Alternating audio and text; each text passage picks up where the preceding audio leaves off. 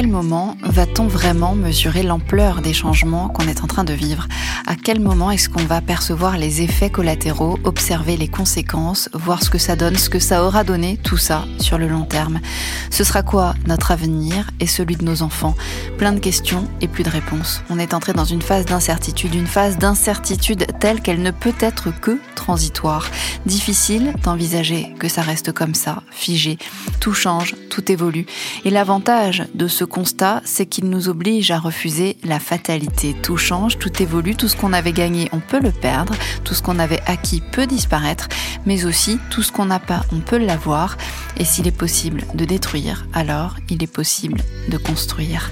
Mais comment est-ce qu'on va sortir de là? Je veux dire, dans quel état Je suis sortie dehors plein de fois, plusieurs fois, pour aller faire mes courses, pour amener mes enfants à l'école, pour ne pas laisser un proche seul chez lui, pour aller bosser. Je suis sortie comme la plupart des Français pendant ce confinement qui n'en est pas un, ce confinement qui ne vise qu'à interdire aux jeunes de sortir et de se rassembler, empêcher les gens en général de faire la fête et surtout confiner vraiment les personnes âgées. Il sert à ça, ce deuxième confinement. J'avoue, c'est bien étudié, ça doit sûrement marcher d'ailleurs. En tout cas, le pays n'est pas à l'arrêt, il est juste à l'agonie. Je les ai vus fermer les unes après les autres les boutiques de ma rue. Je les ai vus galérer les petits commerçants du centre-ville. Je les ai vus, ces bars et ces restos, tout bien rangés une première fois, attendre patiemment au printemps, rouvrir, puis rebaisser le rideau et afficher le panneau à vendre, bail à céder, à louer. Comme des mouches. En ville, c'est sinistre. Les rues sont clairsemées, les passants masqués, les yeux rivés au sol. On marche vite, on se dépêche de rentrer, on veille à bien avoir son attestation. On continue d'ignorer la détresse dans le regard hagard des sans-abri, de plus en plus seuls, de plus en plus isolés, de plus en plus hagards. C'est sinistre et on ne l'a pas vu venir. On n'était pas forcément heureux, on n'était pas nécessairement insouciant, on n'était pas toujours épanoui.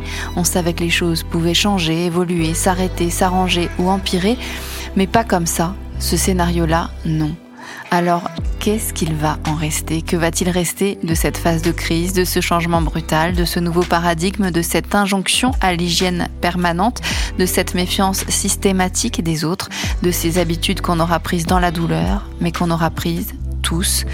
On aura été obéissant, discipliné, sérieux, prudent, responsable. On aura été solidaire, conscient, rigoureux, vigilant. On aura tous accepté de changer nos habitudes, de modifier radicalement nos vies, de reporter, d'annuler, de fermer, d'évoluer. On n'aura jamais autant appris à renoncer. C'est le renoncement qui s'est invité dans nos vies un soir de mars 2020 renoncer à plein de choses qui nous paraissaient vitales, comme on accepte une défaite, comme une leçon de vie, en se disant que la prochaine victoire n'en sera que plus belle et avec l'espoir que tout ça ne soit pas dépourvu de sens.